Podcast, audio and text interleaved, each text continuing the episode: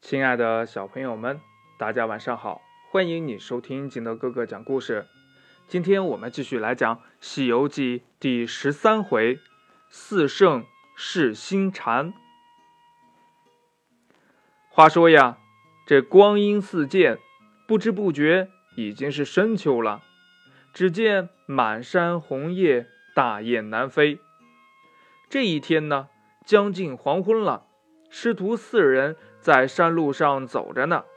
唐僧忽然看见对面有一座庄院，就说：“呀，这天色已晚，我们先过去借宿吧。”悟空忙抬头观看，只见半空中祥云笼罩，仙雾飘飘，心里边就知道呀，这。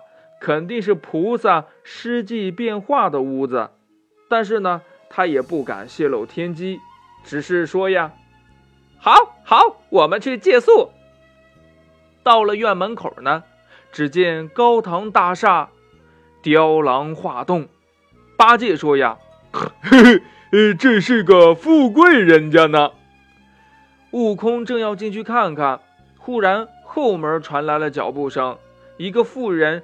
走出来，娇声的问道：“是什么人擅闯我寡妇之门？”慌的悟空连声说：“呀，哦，小僧是从东土大唐而来，奉旨去往西天拜佛求经。师徒四人路过宝地，特来借宿一晚。”那妇人呢，笑脸相迎，把这师徒四人呀请进了厅房。吩咐女童上茶，唐僧就问呢：“请问女施主贵姓？”那妇人说：“呀，小妇人我娘家姓贾，夫家姓莫，公婆早亡，我和丈夫继承祖业。前年我丈夫也不幸去世了。”撇下了小妇人和三个女儿，虽留下了家财万贯、良田千顷，却无人照看。我们母女四人想要招上门女婿，恰好你们师徒四人到来，不知你们是否愿意呀？唐僧听了，只是装聋作哑，闭目养神。那妇人又说了呀：“我家有八九年吃不完的谷米，十来年穿不尽的绫罗绸缎，一生用不完的金银。四位长老要是肯留在我家做女婿，自自在在，岂不比去西天路上受苦要强呢？”唐僧呢，仍然是默默无言。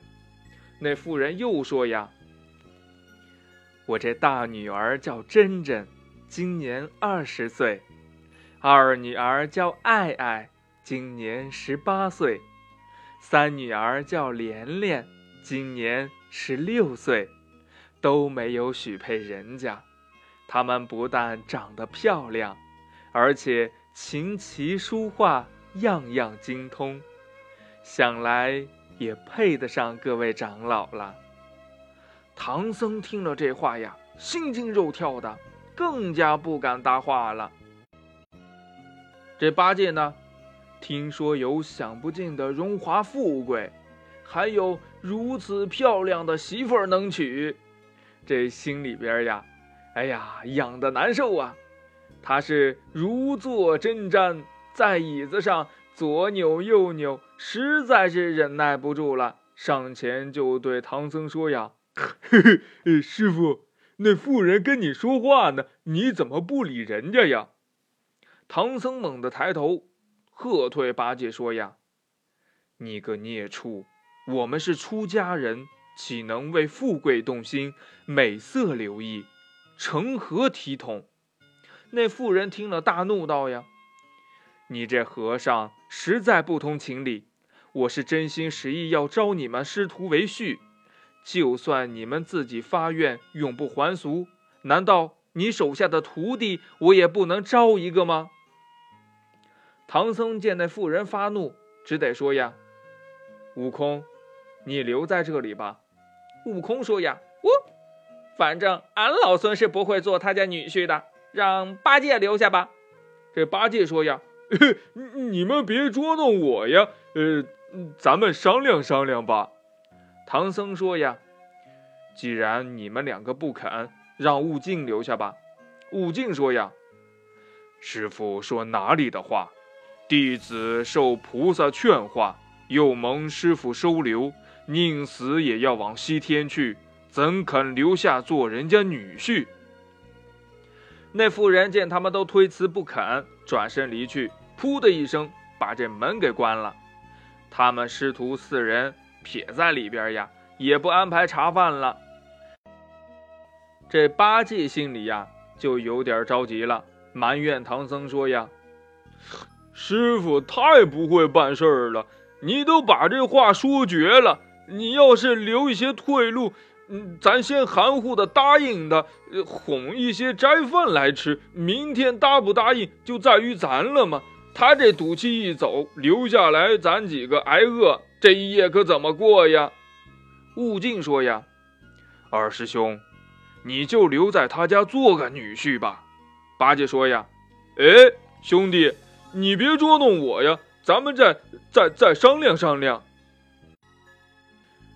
悟空说呀：“我那还商量什么呀？你要是愿意，就留下做人家女婿吧，可以享受荣华富贵，我们也好喝一杯喜酒，岂不两全其美？”八戒说呀：“胡说。”嗯，大家都有这心意，唯独拿我老猪出丑。你看看，这倒好了，饭也没人管了。那马要是饿上一夜，明天呀，可就别想走路了。你们先坐着吧，我去放放马。说完呀，急急忙忙的解了缰绳，把马牵了出去。这悟空知道八戒不会真的去放马。就变做一个红蜻蜓，跟着八戒。你就看那八戒，巴巴哒哒的赶着马，有草的地方不让马吃，直接转到后门外边。那个妇人呢，带着三个女儿，正在外边赏菊花呢。看见八戒过来呀，三个女儿先躲回屋里了。那妇人站在门边问呢：“小长老哪里去？”八戒丢了缰绳，上前行了一个礼，说：“呀，娘，我是来放马的。”那妇人就说：“呀，你师傅太死心眼儿了，在我家做了女婿，不比当和尚强呀。”八戒陪着笑脸说：“呀，嘿嘿他们呀，呃，他们是奉了唐王的旨意，不敢有违军令呢。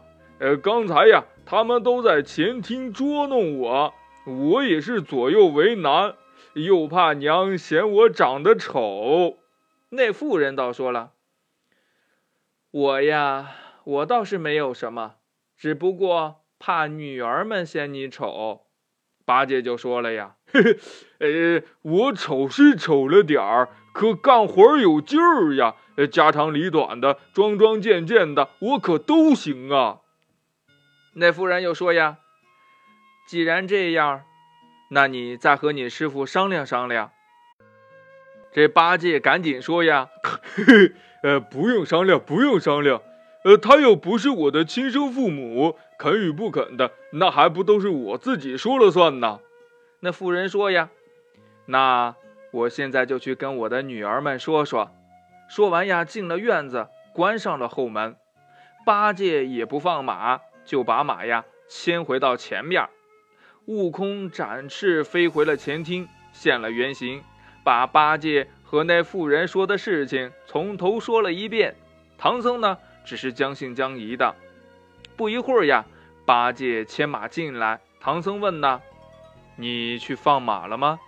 八戒说：“呀，呃呃呃，没有好草，无处放马。”悟空接话呀。哦呆子，没处放马，可有处攀亲戚呀？八戒一听，知道走漏了消息，垂头丧气，半天不说话。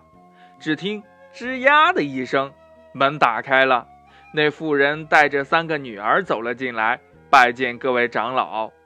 那三个女儿果然是个个窈窕淑女呀，美丽动人，貌如天仙。哎呀，长得是真的漂亮。唐僧见了，连忙低头合掌。悟空不理不睬，悟净呀，直接转过身去了。那八戒呢，却是目不转睛地盯着看。三个女儿行完了礼，先出去了。那妇人问呢：“长老商量好了吗？留下哪个配我的女儿呀？”悟净说：“呀，商量好了，留下那个姓朱的。”八戒说：“呀，哎哎，你可别捉弄我呀！呃，咱们再商量商量。”悟空说：“呀。”刚才你在后门都说的妥妥当当的，还商量什么呀？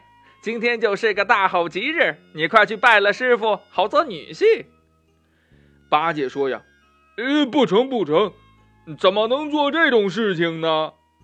悟空又接着说呀：“别装模作样了，连娘都叫过了，还有什么不成的？你赶快答应了吧。”他一只手揪着八戒的耳朵，另一只手呀扯住那妇人，说道。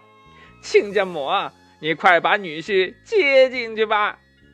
那妇人高兴地吩咐童子准备斋饭款待三位亲家，随即呀领着八戒出来了。八戒跟着丈母娘一路上踉踉跄跄，拐弯抹角的，不知道走过了多少层房屋，才到女儿们的内堂。八戒拜了丈母娘，问呐：“ 娘。”呃，你把哪个女儿许配给我呀？那妇人说呀，我也正在为难呢。要是把大女儿配给你，又怕二女儿怪我；要是把二女儿配给你呀，又怕三女儿怪我。八戒说呀，嗯嗯，娘，呃，你就把三个女儿呃都配给我吧，呃，省得争争吵吵的，伤了和气。那妇人说：“呀，岂有此理？难道你一个人要占我三个女儿？这样吧，我这里有一块手帕，盖在你的头上，遮住你的脸，撞个天婚。我让女儿从你眼前走过，你抓住哪个，就把哪个女儿嫁给你。”这八戒高兴坏了呀，赶紧接过了手帕，盖在了头上。那妇人喊道。珍珍、爱爱、玲玲，你们快出来撞天婚配女婿啦！三个女儿嘻嘻笑笑的在八戒前面穿来走去。这八戒激动的伸手就去抓呀，他呀两边乱扑，可是不是撞到了柱子，就是碰着了墙壁，这磕磕碰碰的，摔的也是鼻青脸肿的，就是没有摸到人。他跑得头昏眼花，一个站立不稳，跌倒在地上，气喘吁吁地说：“呀，嗯嗯，娘啊，呃，你三个女儿呃都机灵得很呐，我一个也没有抓住。”那妇人揭下他头上的手帕，说：“呀，是女儿们谦让，他们不肯招你。”八戒说：“呀，娘，呃，他们不肯招我。”你就招了我吧，那妇人说呀，哎，还真是好女婿呀，怎么这么没大没小的，连丈母娘都想要了？这样吧，我这三个女儿心性最巧，她们一人织了一件珍珠汗衫，你能穿上哪个织的，就把哪个嫁给你。八戒赶紧说呀。哎哎，好，好，好，呃，我要是把三件呃都穿上了，你你就得把三个女儿都嫁给我。那妇人说呀，好，转身进了内屋，取出了一件珍珠汗衫来，递给了八戒。这八戒呀，高高兴兴的穿在了身上，还没系上带子呢，扑通一声摔在了地上。原来呀，那汗衫变成了绳子。把这八戒紧紧地绑住了，八戒疼痛难忍，正要叫喊呢，那妇人和女儿早已经不见了。第二天一早呢，唐僧、悟空、悟净三个人一觉醒来，睁眼一看，啊，厅堂房屋不见了，他们睡在松柏林里。慌的悟净说：“呀，大师兄，我们怕是遇到鬼了吧？”悟空心里明白呀，笑着说：“哎，昨天这母女四人不知道是哪里的菩萨。”在这儿变着法儿试探我们是不是诚心去西天取经呢？只是苦了八戒，不知道在哪里受罪。唐僧听了，合掌礼拜，又见后面松树林里挂着一张帖子，取下来一看呢，才知道是骊山老母、观音菩萨、普贤菩萨、文殊菩萨四位下凡的。师徒三人正在看帖呢。忽然听到树林深处传来了八戒的叫声：“师傅，师傅，呃，救救俺老猪啊！快来救救我！”他们循声找过去，就看见这八戒呀被吊在树上，不停的叫喊呢。悟空走上前，笑着说：“哦，这不是好女婿吗？已经天亮了，怎么还不起来？”已经成亲了，还不向师傅报喜？你丈母娘呢？你娘子呢？这八戒自知羞愧呀，咬牙忍痛，不敢叫喊。悟净见了呀，觉得不忍心，忙上去解开绳索救八戒。八戒一个劲儿的磕头，羞愧难当的说呀：“嗯。”从今以后，我再也不敢了。我死心塌地的随师傅去西天取经。师徒四人于是上了大路，继续西行。接下来他们又会遇到什么事儿呢？欲知后事如何，请听下回分解。好了，亲爱的小朋友们，今天的故事就到这里。喜欢听金德哥哥讲故事的，欢迎你下载喜马拉雅，关注金德哥哥。同样呢，你也可以添加我的个人微信号码幺三三三零五七八五六八来关注我故事的更新。亲爱的小朋友们，祝你晚安，明天见，拜拜。